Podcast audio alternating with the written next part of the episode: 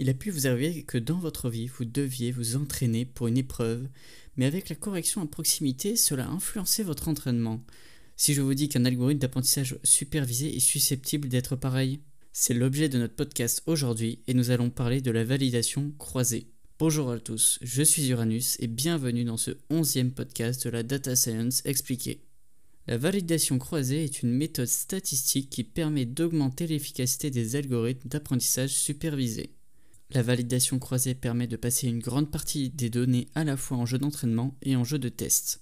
Souvenez-vous, une division en jeu d'entraînement et en jeu de test est nécessaire, mais cela repose sur de l'aléatoire et il se peut que lors de la division, la répartition soit déséquilibrée.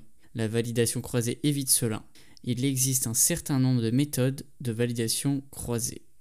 Commençons par la plus simple des validations croisées, la validation croisée à k pli.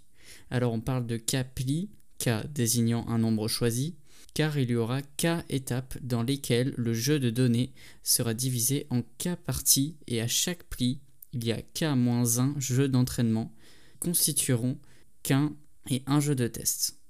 À chaque pli, le jeu de test doit être différent. On applique à la méthode des k-plis une stratification, c'est-à-dire qu'on répartit chaque k partie équitablement afin qu'une contienne pas plus de caractéristiques que l'autre, tout en s'assurant l'équilibre de la classe cible dans chaque cas partie. On peut même diviser le jeu de données en autant de parties qu'il y a de données. Ce qui veut dire qu'une donnée c'est égal à un pli et que le jeu de test ne constituera qu'une donnée. Cette méthode est appelée la validation croisée Leave One Out. Maintenant, passons à une méthode de validation croisée un peu plus complexe. Il s'agit de la validation croisée à échantillonnage répété ou shuffle points en anglais. Dans cette méthode, on choisit la taille du jeu d'entraînement et du jeu de test qui ont leur contenu choisi de manière aléatoire. Ensuite, on sélectionne le nombre de divisions de parties, ce qui peut donner que certaines parties de données ne soient pas sélectionnées suivant les étapes. Il existe aussi la validation croisée avec groupe. Elle est utilisée bien souvent lorsqu'on cherche à apprendre quelque chose qui se manifeste par de nombreuses observations et qui ne doit pas être séparé entre le jeu d'entraînement et le jeu de test. C'est par exemple le cas lors de la reconnaissance vocale. Il ne faut pas que la voix sur laquelle on apprend soit séparée entre les deux jeux.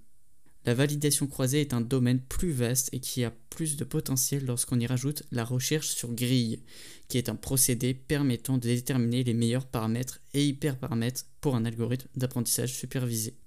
Mais ce sera l'objet d'un futur podcast. C'en est donc fini pour aujourd'hui et pour la validation croisée. Je vous remercie pour votre écoute et je vous retrouve bientôt pour de futurs